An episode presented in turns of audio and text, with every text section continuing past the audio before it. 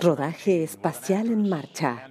Una actriz y un director de cine rusos llegaron el martes a la Estación Espacial Internacional para protagonizar el primer largometraje de ficción en el espacio.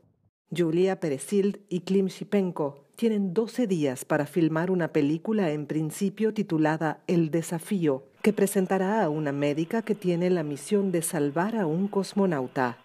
Ambos viajeros siguieron un entrenamiento acelerado para aprender a soportar la violenta aceleración del despegue y a moverse en la ingravidez, algo que, según la actriz, fue psicológica, física y emocionalmente extenuante.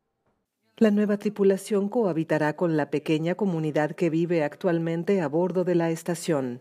Los cosmonautas rusos a bordo aparecerán como extras en la película. Esta aventura cinematográfica, cuyo presupuesto se mantiene en secreto, es un proyecto muy importante para la Agencia Espacial Rusa Roscosmos.